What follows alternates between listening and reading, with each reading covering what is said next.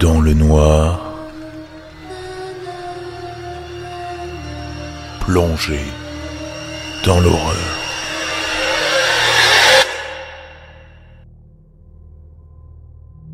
Eh bien, visiblement, mon premier témoignage a été bien accueilli par la communauté.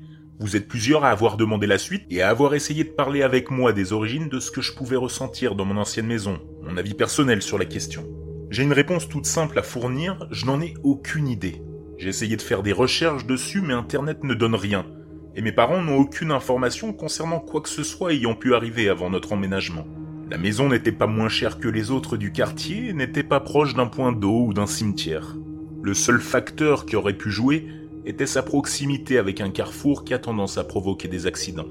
De plus, précisons-le, je n'ai pas de problème particulier aux dernières nouvelles. À part des antécédents de dépression du côté de ma mère et des problèmes d'insomnie liés à un sommeil assez agité, je n'ai pas de soucis d'ordre psychiatrique ou physique pouvant relier les événements de la télé ou du matelas à une hallucination auditive. Comme je l'ai spécifié quelquefois dans mon premier témoignage, ces trois événements étaient les moins difficiles à expliquer. J'ai sous la main des dizaines d'histoires étranges, et j'ai décidé de vous les faire partager par paliers, contenant chacun trois d'entre elles, du moins étrange au plus perturbant pour moi. Si vous avez des questions, j'essaierai d'y répondre au mieux dans un de mes futurs témoignages. Donc n'hésitez pas à me les poser en commentaire ou directement sur Discord. Je vais encore me concentrer pour ce second palier sur l'étage, mais la situation devrait évoluer au prochain témoignage. Le réveil. J'ai eu pendant très longtemps un réveil digital en forme de cube, me permettant de voir l'heure, même dans le noir. Il appartenait à mes parents jusqu'à mes 10-11 ans, et ils me l'ont donné après en avoir acheté un neuf, pouvant programmer plus d'une sonnerie. C'était pratique d'avoir un réveil émettant l'heure en rouge, même dans l'obscurité la plus totale. Il s'est retrouvé sur ma table de chevet dans un premier temps, avant de migrer vers mon bureau avec mon ordinateur fixe en face de mon lit. C'était une place de choix étant donné qu'il me permettait de garder un œil sur l'heure quand je lisais ou jouais avant de dormir. Cependant, il était loin de moi, et c'est ce petit détail qui m'a fait le changer de position et le remettre sur ma table de chevet. Enfin, ça est ce qui m'est arrivé. Une nuit, j'ai été réveillé par un bruit sourd, un long bourdonnement qui semblait venir de l'autre bout de ma chambre. J'ai allumé la lumière et j'ai vu qu'il était 3h20 et que le bruit venait de mon réveil. Celui-ci était en train de sonner. Je me suis levé et je suis allé l'éteindre avant de me remettre au lit. J'avais cours le lendemain et je me dis que ma mère avait dû activer le déclenchement de l'alarme en le nettoyant. Je suis retombé dans les bras de Morphée sans aucun problème, et j'ai encore été réveillé par mon réveil.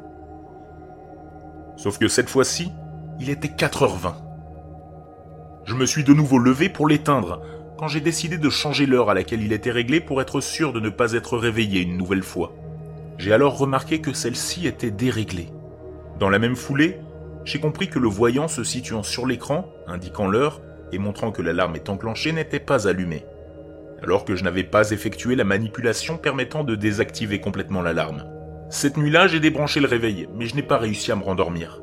Pourtant, j'ai utilisé sans problème ce réveil par la suite, et celui-ci fonctionne encore aujourd'hui, soit une dizaine d'années après les événements, sans jamais avoir recommencé quelque chose de si étrange. J'ai beaucoup réfléchi à cette nuit, et sur ce qui aurait pu causer le déclenchement d'alarmes successives. Comme le seul moyen pour déclencher l'alarme sans la programmer est d'appuyer sur un bouton situé sur le dessus, j'ai préféré penser à un problème interne. Encore aujourd'hui, j'espère que c'était juste un dysfonctionnement. La femme de la fenêtre. Celle-là est aussi dans mon top traumatique, en plus d'être l'une des plus vieilles que je puisse me rappeler. Quand j'étais tout petit, j'adorais passer du temps dans ma chambre à jouer avec des petites figurines de soldats en plastique sur un tapis représentant une prairie. Étant donné que ma chambre était vraiment bien éclairée grâce à la présence de deux fenêtres, j'étais plutôt bien à jouer à cet endroit. C'était avant que je me mette aux consoles de jeux portables et à la franchise Pokémon, donc je devais avoir entre 3 et 5 ans.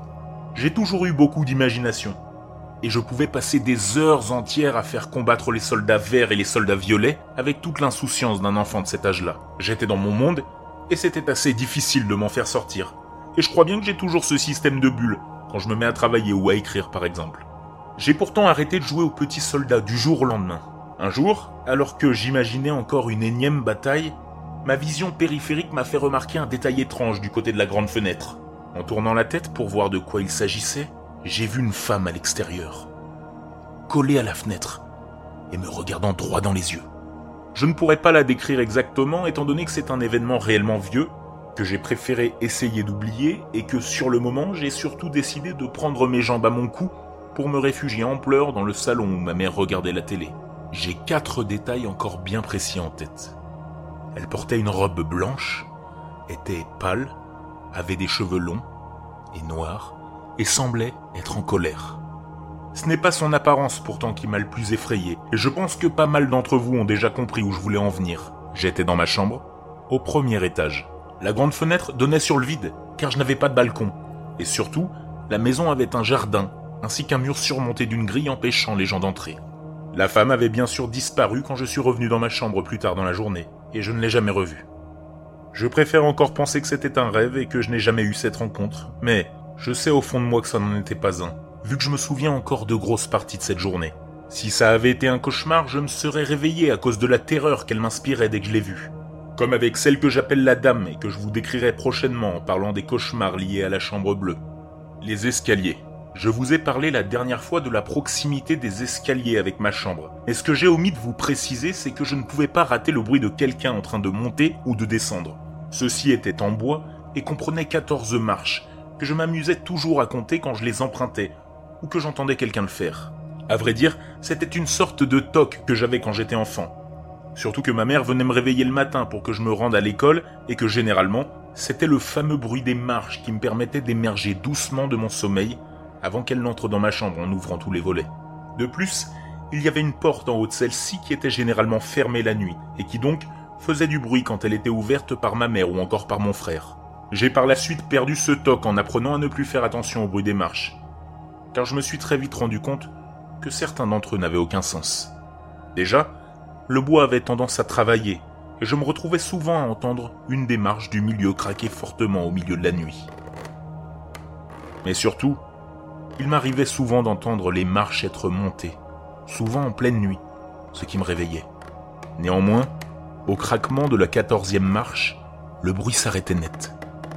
Pas de porte qui s'ouvre, pas de bruit de pas dans le couloir, ou encore de bruit de descente des marches.